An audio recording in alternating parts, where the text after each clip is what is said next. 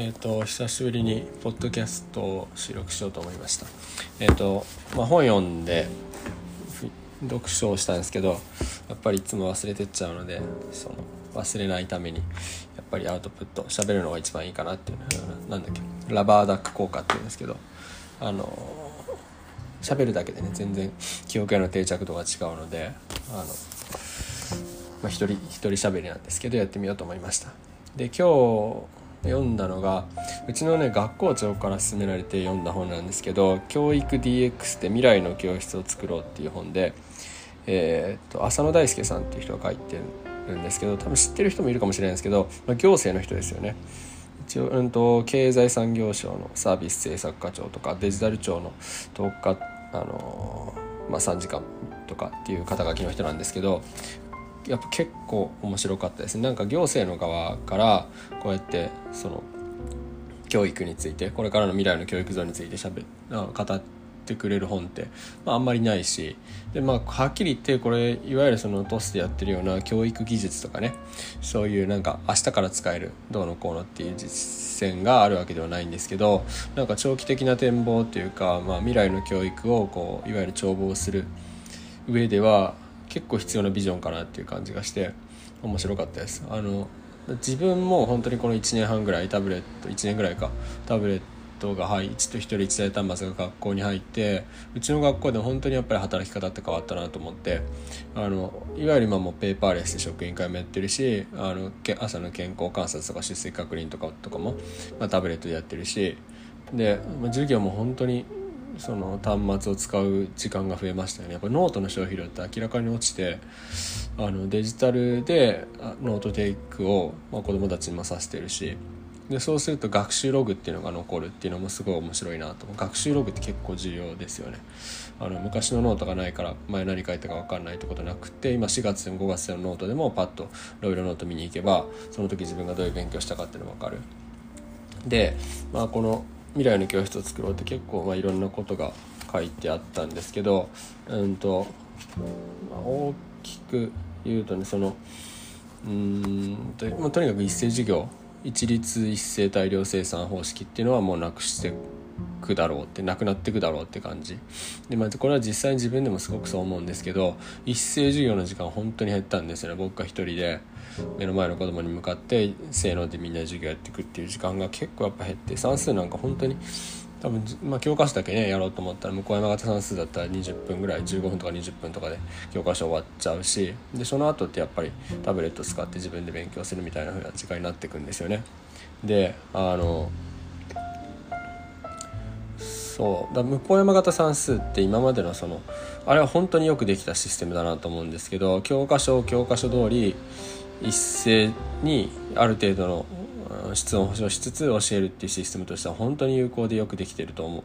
思うんですけどやっぱりこの1人1台端末入ってくるとやっぱ新たな形のその授業っていうのを考えていかなきゃいけないと思うんですよね。まあ、すぐそんな風に教科書使わなくなるとか紙のノート一切使わなくなるってことはないと思うんですけど多分そういう形の授業はこれから徐々に減っていくだろうなっていう感じがします。でやっぱ一斉授業とか一斉の話し合いとか討論とかって活動量が本当に少ないんですよね。だって1人喋ってたら他の29人ずっと聞いてなきゃいけないわけじゃないですかそういう時間って減らしたいなと思って減る減りますよね実際その端末があれば。でで1人1台端末でバーッと勉強その一人一人やってることが違うけどみんな勉強してるっていう状況って明らかにその学習生産性は高いじゃないですか。無駄な時間がないんだから。だからこれどうやって使っていくのがいいのかなってことはこれからその考えていきたいなっていうのはすごい思いますよね。でそうでそうなってくるといわゆるその MOOCs とかっていうあのマッシブなんだっけ？マッシブオンラインなんとかみたいなあるじゃないですか。あのネット上であの勉強できるやつ大学のあの講座とかいろいろ動画が溜まっててそれをみんなであの、まあ、おのおの自分が勉強したいとこ取りに行くみたいなシステムあるんですけどいわゆるそのなんだっけエドテックっていうんですかね。エデュケーションとそのテクノロジーを組み合わせてそう勉教育していくっていう概念。多分そうなっていくとだから教師の役割っていうのはやっぱ教室で変わってきてだからその一人一台端末で自分で好きなように自分の勉強したいものを選択して各々がそれなりに満足するような感じであの勉強を進めていくっていう風になっていくとだから教科書使ってみんなで勉強とかっていうのはなくなってってみんなそれぞれ自分の勉強を自分がやりたいやつを選んでやっていくっていうふうになるんだけどそうすると担任の仕事っていうのはそのコーディネートだけになりますよね多分あなたはあなたこういう選択肢があってこれとこれとこうってこういう学習サイトがあってあのこういうふうに勉強していくといいんじゃない？って好きなやつ選んでごらんみたいな風なコーディネーターとしての役割になっていく気がしますよね。で学校の役割としてはそのどういうふうに勉強手段とかその情報のソースとか学習リソースを外部から取ってくるか。実際にその外部の先生呼んでもいいと思うしあのこういうサイトあるよっていうふうに提供してもいいと思うしこういう端末があるよっていうふうに勉強してもいいと思うし。だからそうすると時間割っていう概念ももうこれからなくなっていくだろうってことは書いてありましたが時間割っていうかそのだって45分とか50分でチャイム鳴って何時から何時はみんなこうしてみたいな風なシステムって要するに昔のあのあの産業革命頃のその工場の仕組みですよねあれって。あの労働者がその労働企業資本資本家が労働者をこううまく働かせるためにはああいうふうな時間割が一番いいっていうのが多分大昔からね何百年前からあったと思うんだけどそういうその時間にその通りにこう一律で機械的にやっていくっていうのが一番いいんだけどだからそのエドテックみたいなのが使えれば場所もその空間的にもそこに全員揃ってる必要なくなるしもちろん。Zoom とかで散々もう我々経験してると思うんだけど。でかつその揃ってなくてもいいじゃないですか別にね。一人一人。私はこういう時間割でこういうふうに勉強したいっていうふうにしていけば別に時間が揃ってる必要もないし学校に来なくてもいいし学校の中でどこにいてもいいしっていうふうに多分なっていくと思うんですよね。だから教室で45分チャイムで揃えてチャイムで終わるみたいなのっていう概念すら多分なくなっていく感じがしますよね。であとすごい面白いなと思ったのがそのとね未来の教室っていうのは、うんと、高信頼性組織っていう風になっていくだろうっていうことを言ってて高信頼性組織って高い信頼の上に基づいてる組織っていうのはどういうことかっていうとなんかだからこうでなければならないとかこういう風にがなんだろうなガチガチに学校自体が組織で固まっててこう逸脱してこうルールから外れていく人とかあの教室から逸脱逸脱していく子供とかに圧をかけてこう強制していって。一斉にねある目的に向かって進んでいくっていうんじゃなくて要するにこう最上位目標一番こうあるべき目標さえそれに向かって行動してればうんとあとは手段はどういうふうでもいいよっていう組織が高信頼性組織って言っててなんか例で事例で上がってたのがなんだっけね野戦野戦病院かなんかのお医者さんがお医者さんの何チームかなんかがまああの少ない物資とか過酷な環境の中でやっていくんだけどでそうするとね一人一人がいろんなこう困難にとぶつかるんだけどでそれぞれがその困難にぶつかった時にあのいろいろ判断して行動していくんだけど要するにそれの最上野戦病院における最上位目標っていうのは要するに命を救うっていうことなんですよね。だ命を救えればどうだっていいどういう手段を使ってもいいだろうっていう考え方で成り立ってるいい組織だったらしいんですね。柔軟にそれぞれのねそのいろんな役職の人がそれにあるものとかあるツールとかなんだろうな。手段とかをこう自由に使っていく。で特にそのそこで統制をこうバリバリに統率してるリーダーシップを取ってる人間っていうのもいなくって。とにかくその命を救うっていう最上位目標に対して全員がこう柔軟にあのダイナミックに動いていくっていうのが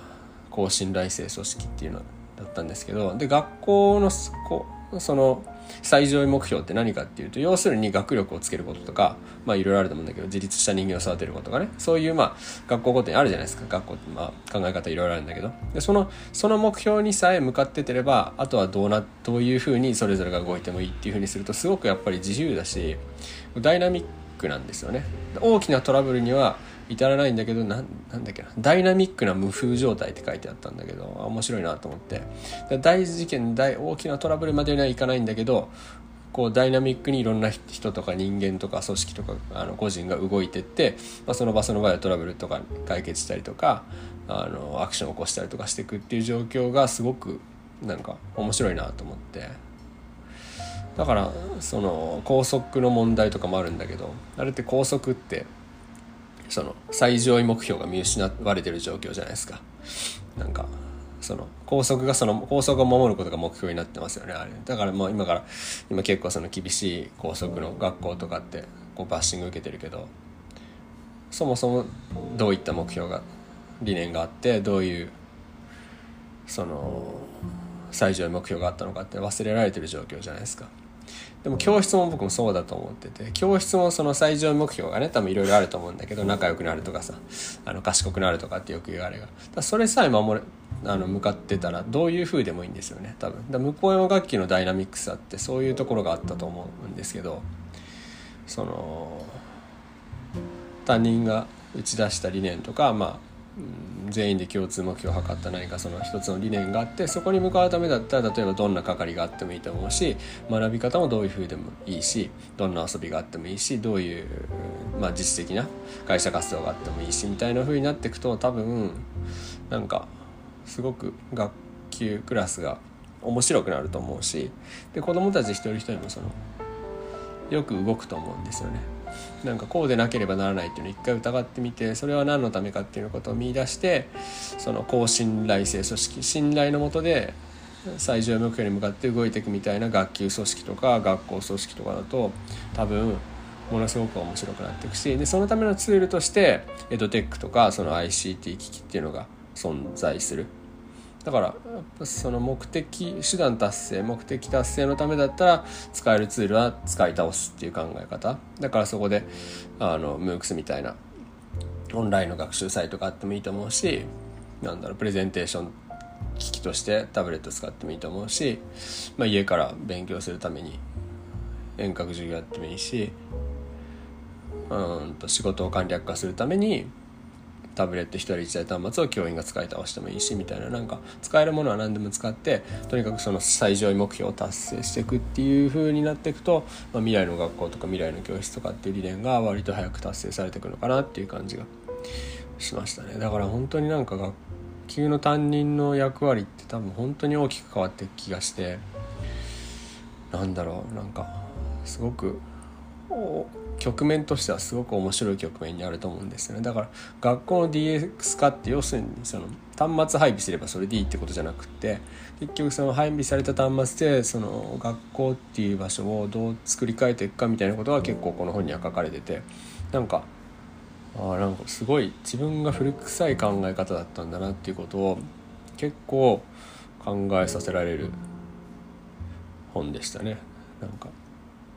うんだから教育そこの教育技術っていうのも変わってくると思うしそこにおける統率の概念とかっていうのも変わってくると思うし工藤雄一さんのあの麹町中学校でしたっけの話とかも結構出てきてたしインタビューで出てきてたんだけどうんなんか全員ねきちんと椅子に座ってなきゃいけないとかさそういうのって多分本当にもうなくなってくんだなっていう気がして結構そのだからますぐ使える本じゃないしすぐ使える本じゃないんだけど結構その理念的に理念とか概念的に面白いことがいっぱい書いてあったんで、まあ、一読の価値はあるかなってうちの学校結構その校長先生が結構まあ面白い人であの人あと自分にあと5年キャリアがあったら小中一貫校作りたいとか言ってるような人で確かに6334制ってあの必然性がないじゃないですか。だ学力つけるっていうシンプルな上位目標に6334制6334制って別に当てはまってないんですよ。必然性がないからね。だからその辺も面白いなと思うしうちの学校だからあのドリルがないんですよね。漢字ドリル計算ドリルの宿題をねもう出すなって言って、ね、今年僕一回も出してないんですけど自主学習なんですよ。だからなんかすごくそういうとこはいいなと思ってるんですけどまあそうなってくだろうなっていう感じがしますよね本当に。はい。なんか取り留めもなく喋りましたけど、まもしお時間があったら一読されるといいかなと思いますね。まあ、時間あるしね、今、冬休みなんで。はい。というところで、えーと、教育 DX で未来の教室を作ろうという本の、まあ、紹介というか、感想を取り留めもなく喋りました。